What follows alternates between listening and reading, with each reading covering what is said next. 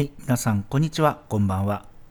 台湾駐在ゲイリーマンの独り言をお届けしています。台湾アキラです。皆様いかがお過ごしでいらっしゃいますでしょうか？今日は6月の8日木曜日夜11時半を回ったところでマイクに向かってようやく喋っています。これ明日の朝の配信をね、今からやるっていうと、もうちゃんとこね、覚悟を決めて喋らなきゃいけないんですけど、マイクに向かう直前まで、えー、最終便のフォトさんとスペースでちょっと喋ったりとか、えー、ずっと現実逃避をして、えー、ここまで逃げてきたんですね、今週。あの、なんだろう、喋りたい欲求はめっちゃあるんですけど、その何かこう形に残してどういう話をしてっていうトピックスが決まらないっていうね、うんそういう感じでもう10日間ぐらいいて、うん、ああでもないこうでもないってネタを考えながら今日まで来てしまいましたがまあね覚悟を決めてはい、えー、今日はこの間ねあのちょっとツイッターでもあのー、昨日かな、えー、あげたんですけどその、ね、居留ビザをね更新したっていうねことがまあ、ありましたので、まあ、それについて、まあ、そこからね、こう自分の最近の悩みとか、うん、つまずきとか、まあ、そんな話をね、うん、ちょっと暗い話なんですけど、今日はできたらいいなと思っていますので、まあ、本当にほどほどにね、最後まで聞いていただけたら嬉しいんですけど、なんかもう暗い話は聞きたくないなということであれば、もうここで、はい、そっと閉じていただいて結構ですので、はい、えー、その点含めて、え聞いていただけると 嬉しいです。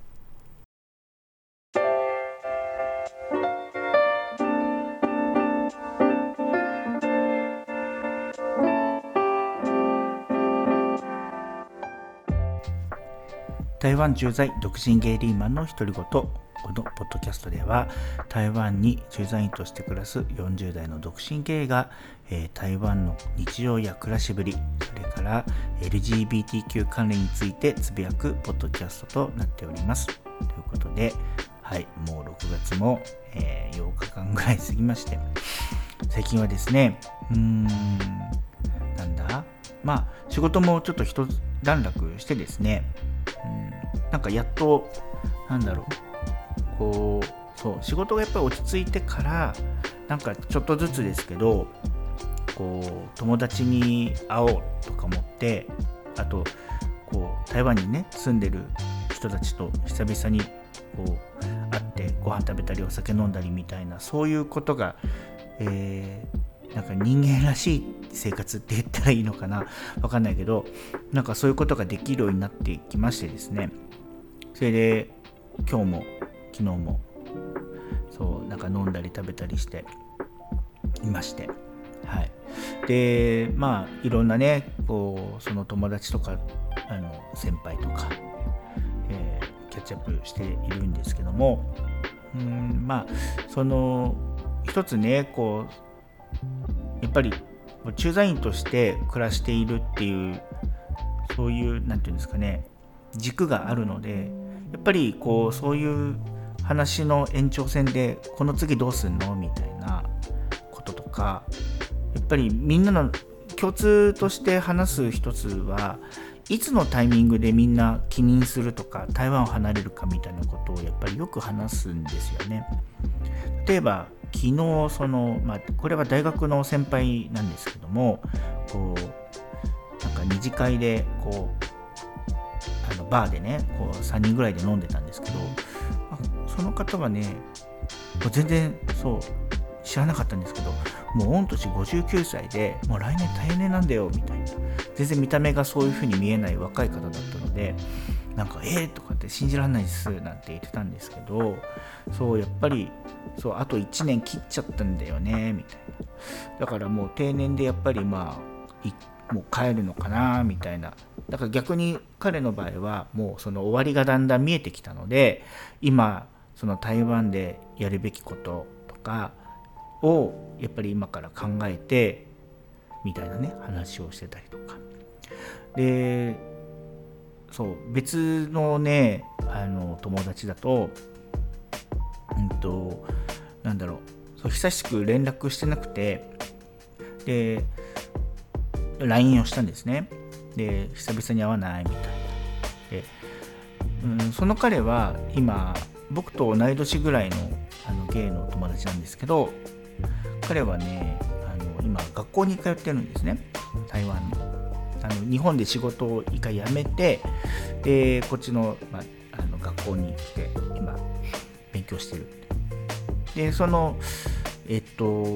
近況もね兼ねてきあの兼ねて聞いてみたいなと思って連絡をしたら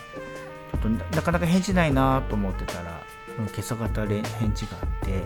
や実はちょっとご家族にが病気になって急遽日本に帰らなきゃいけなくなって今ちょっと学校休んでる。とで多分秋ぐらいにならないと台湾に帰れないので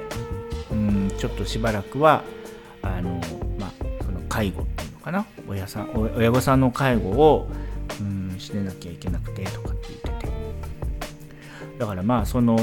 キャッチアップがちょっと難しいですねなんて言って。もうその友達とも半年以上も会ってないからまあ結構長引くなーなんて思ったんですけどてな感じでねこうなんか本当にみんなそれぞれ自分の人生のターニングポイントがどういう時に訪れるかって結構予測不可能なこともあったりするじゃないですか。だからなんかあそういうことに備えて今って自分で何ができるんだろうなみたいなことをやっぱりちょっと考えてみたりしたんです。で僕の場合はなんか、まあ、前からこの番組でも何とか言ってるんですけどその会社のねこう赴任の期限がもうすぐで丸5年を迎えるんですけど一応その帰任の期限がマックス5年っていうふうに一応会社の規定では決まっているので本当にねあと45ヶ月の間で次の仕事を探さなきゃいけないと。で、まあ、その期限が来るのが分かってはいるんだけれどももうなかなか次の仕事が見つからないんですよ。で割と真剣にこの2月3月くらいから動いてはいたんだけれども未だにまないです本当に。でうーんまあダメというか合わないねっていう形でこう物別れしてしまった案件も会社の中にあったりとかそれから会社の外のうんなんだろうな違う会社のね、まあ、転職って形でいくつかちょっと話聞いてみようかなと思ってそういうのも視野に入れて動いてみたんですけどそこも全然梨のつぶてでうん今のところその決まる気配が全然ないんですよね。でそうそんなさなかで実はその会社の会社のじゃないや台湾の居留ビザの延長をあのしていたんですけどもまああの事情を言うとですねあの、まあ、僕のその会社の、えー、契約台湾の会社での契約っていうのが今年の11月の末まで、えー、ありましてなんですけど僕のその居留ビザの期限がですね今年の8月で、1, 回1回切れることになってるんですね。でまあ本当ね通常はその居留ビザと会社のうんと労働の契約っていうのは基本的にはその、うん、一致してないといけないんですけどちょっとね特別な方法を使ってあの会社が申請してくれたこともあってあのそこの労働許可と労働のその契約っていうのと自分のビザの居留期限っていうのを今ちょっと別にもうあのさせてもらっていて。なのでビザの,、まあ、あの有効期限の方が早く来てしまうってことに、まあ、なっていまして。で、まあ、それをあの4月の頭ぐらいからですね会社の人事に相談していたんですけども、まあ、じゃあその延長の申請をしましょうということでまああのいろいろ手配していただいてですね延長申請してたんです。でまあそれが、まあ、40日ぐらい経ってからだと思うんですけどようやくあの移民省からですね、はい、許可が出ましてで晴れて、えー、ビザ居留証居留期限のですね延長が、えー、できまして一応これからあと3年は、はい、台湾に、えー、合法的にね住むことができるようになったんですね。まあ、それはそれで本当に喜ばしいというかとりあえず何て言うんですかね一つ不安材料が減ったというか、うん、あの仕事があろうがなかろうが、はい、あの台湾に住んでいける、まあ、そういう何て言うんですかね許可をもらえたのは大きなことではあります。ただそれがイコール台湾に3年間住みたいかどうかっていうのが、まあ、僕にとっての今の目下の悩みでしてそのまあね会社の中で違う国の違う仕事を早く本当は決めたくて。でもその8月くらいまでに決まらない可能性のが高かったので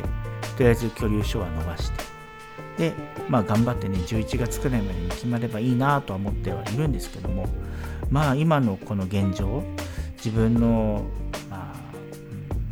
う面接とかねこうインタビューいろいろやってみても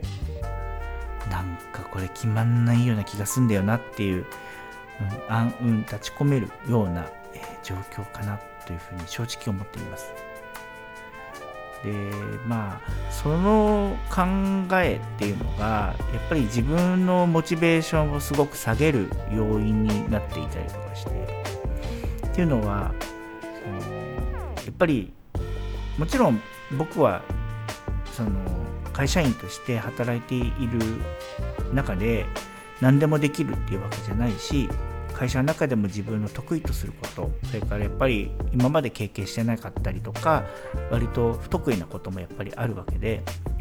だそういうまあマッチングって次の仕事のまあ例えば募集があったりするとねそこに自分としては適材な人間なのかどうかっていうのはやっぱり測られるわけですけどもうんなんか仕事の経験が豊富でもなかなか次のことが決まんないっていうのは正直しんどいし先の見えない不安っていうのがやっぱり自分の中にどっか大きく占めていたりとかしてそういう部分でねすごくストレスを感じるんですよね。でまあ同じようなストレスが去年の7月とか8月にもものすごくあったのでまあそれに比べると今回まあまた同じようなストレスなので、まあ、ある程度の体制は自分にできてるとは思ってるんですけどもただうんまああんまり嬉しいというか心地のいいストレスでは全然ないのでねまあ本当どうしたものかなと。えー、こればっかりはその誰かに頼み込んだところでも、うん、その仕事のオファーが来るわけでもないし、うんえー、本当どうしたもんかなっていうとこなんですね。だからこう今回そのビザの居留証の延長ができてもこう素直に喜んでいないっていうのは実はそのことがあってでなんか結局ねその次の仕事が見つからなかったりとかすると、うん、今自分が今台湾でやってる仕事ってあとどのぐらいやんなきゃいけないんだろう？とかね。でそれってなんか必要とされて台湾にいるっていう感覚ではなくなってきてしまって、うん、もう次に行くところがないから今のとこにいざるを得ない。っていうなんかちょっと後ろ向きな理由でこう滞在してるっていう風に思っちゃってる自分がものすごく嫌なんですよね。なんかやっぱり必要とされたいとか、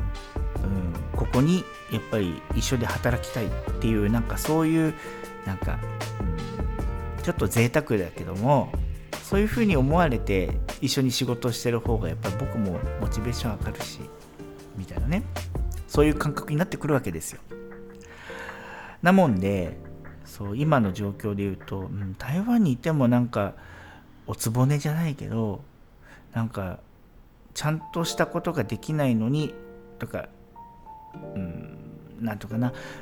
その次の人に道を作るのが僕の仕事で台湾に来てたはずなのに今自分がこのまま5年も一緒にいてこの先も仕事がなくて場合によってはまた再延長とかになったらその次のスタッフを育てるみたいなそういうことに全然つながんないじゃん。違う理由を考えてみたりとかします。しそれから他のね国とかで求められてないってなっちゃうと、まあ、正直うん、僕って会社に必要な人間なんでしょうかって思っちゃう時もやっぱりありますよね。うん、だからなんかそう自分の今の会社の中での賞味期限ってもうこれが限界なのかなみたいなそういううんちょっと負のサイクルで自分のキャリアを考えてしまいがちなんですよ。うんあなんかこう難しいですよね。こう上とか出世とかをめちゃくちゃ求めてるっていうわけではないけれどもでも今のまま安定でいいこのままでいいっていうわけでも自分はないしその自分が本当に今何をその仕事を通じて求めているのか、何を成し遂げたいのかみたいなことをやっぱりねこうしょっちゅう考えちゃうんですよね。だからその意味で、うん、台湾にいるべきなのか、うん、台湾から離れるべきなのかみたいなことを、うん、まあ両方セットで考えたり考えなかったり、ね、で結局その考えに疲れてしまって、もうなんかもういいやってねこう投げ出したくなったりとか、えー、っていうのをずっと繰り返していたりします。なのでねそのありがたいことにその台湾には残る選択肢が今あるので、うん、この会社の中で、えー、同じ仕事でも場合によっては残れるかもしれないし、うん、積極的に台湾の中で転職活動してっていうこともまあできなくはないしまあ最悪仕事がなかったとしても一応住めることは住めるのでなんかね、まあ、遊んで暮らすっていうのも数ヶ月ぐらいだったらまできるかなとかそのいろいろな選択肢があるっていう部分では今回のビザの延長はすごくありがたかった、うん、ただ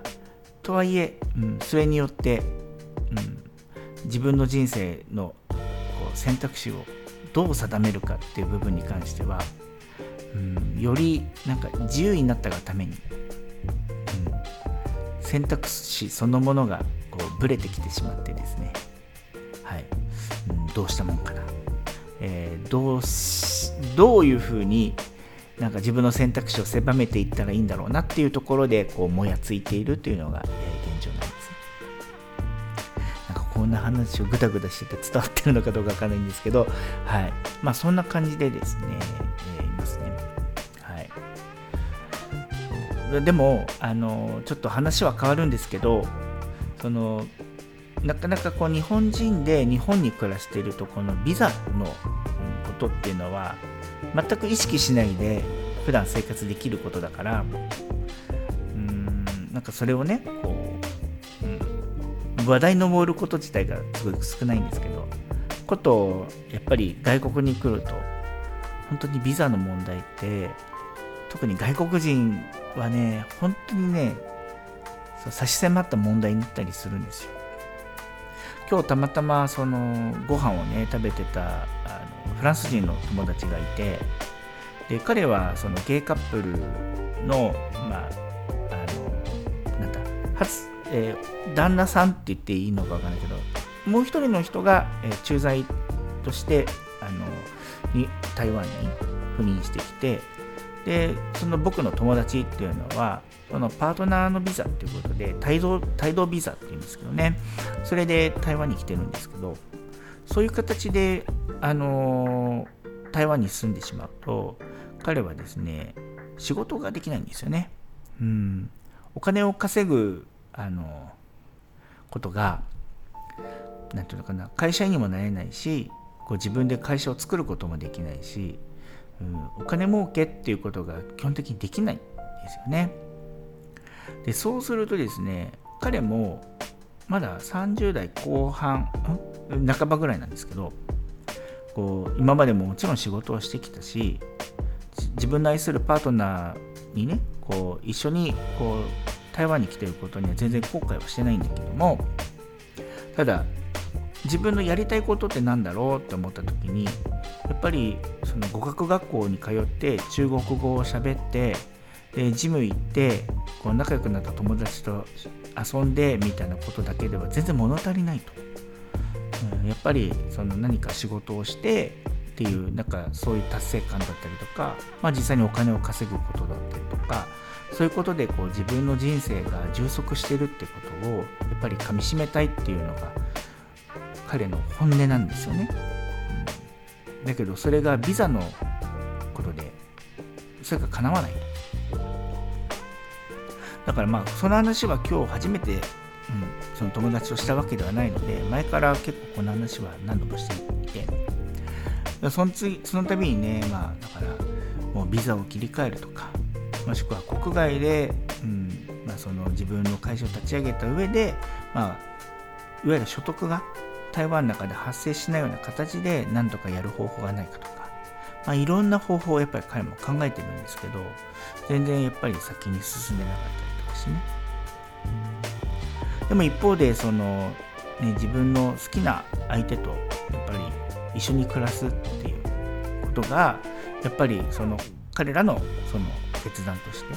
正しかったと思うので、うん、ぶっちゃけねそのパートナービザがなかったら彼一人で中国語が喋れなかった段階で、うん、台湾に来てその就職活動するとかやっぱりビザを取るっていうのはものすごく大変なことなんですよね。そうするとどうしても学校に通うとかそういう形でビザを取る人のがよっぽど多いじゃないですか。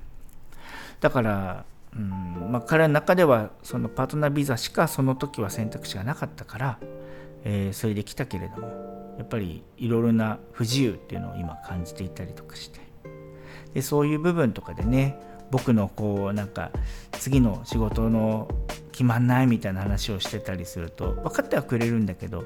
やっぱり彼から見ても少しばかり贅沢な悩みなのかなと思ったりとか、うん、でもまあ彼のねあのパートナーも、うん、こう駐在員として来てるから僕のこう抱えるこうフラストレーションみたいな憤りみたいなのがすごく理解してくれたりとかしてそういう意味でね話しやすい友達がいてよかったなとか思うんですけども一方で、うん、僕は彼らのこう役に立つような話が全然できなかったりするんでね、うん、もどかしいななんて思います。はい、そんななんかたわいもない話でいいですかね、今日はね。だからそういうね、悶々としてるんだよっていうことだけを伝えるための永遠喋った20分なんですけど、大丈夫でしょうか？すいません、あの、うん、そんな、今、でも本当にね、今日話したようなことが、一日の大半を、なんていうんですか、頭の中でずっと考えてることだったりするんでね。解決のしないことをぐるぐる考えてるってまあ結構辛いと思いますがあのこれを聞いてるねあのリスナーの方でもねそういう方がいるかもしれないしでも意外にそういう人多いよっていう感じのことも伝えておきたいしあとはねまあ違う境遇だとは思うけれどもそういう何て言うかな自分の人生がやっぱりうまく自分の思い通りにいってないなとか、うん、そう思い通りにいってない。それから思うようにやっぱり自分が動けてないとかね。そういうなんか、うん、全く経営と関係ないけどね、うん、そういうことで、あのー、日々悩んだり苦しんでる人がいたらうん、あの解決の方法を挙げることはできないけどこうやってお互いにシェアしたりとか、うん、話を聞いてもらうだけでも少しでも、うん。そうね、落ち着ければいいかなと思って、うん、今日はちょっと一人でね喋っておりました。はい、うん、またねなんかいいお知らせとかなんかいいステップが踏めそうだなみたいなことがあったらまた、えー、番組の中でちょっとずつご紹介できればいいなとは思ってますが、えー、なんかね、聞いてる方に少しでもこう頑張ってねって心の中で思っていただけただけでも、嬉しいので、はい、そういうパワーを いただかったんですけど、えー、いただけたら本当に嬉しいです。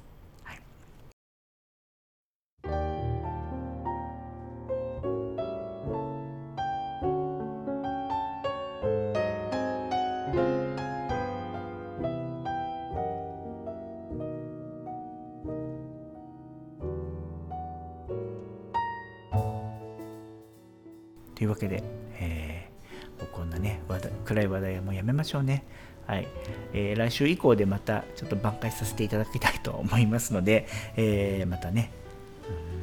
次の、えー、配信会でお会いできればと思っております。えー、それで皆さん、あの梅雨あの日本はもう梅雨なんで、梅雨に入った地域も多いので、えー、じめじめとして、ね、不快な日々を送られる方も多いと思いますが、ぜひぜひ、あのなんていうか、部屋の湿度と健康には気をつけてお過ごしいただければと思います。はい、それではまた皆さん次週お目にかかりましょう。バイバイ。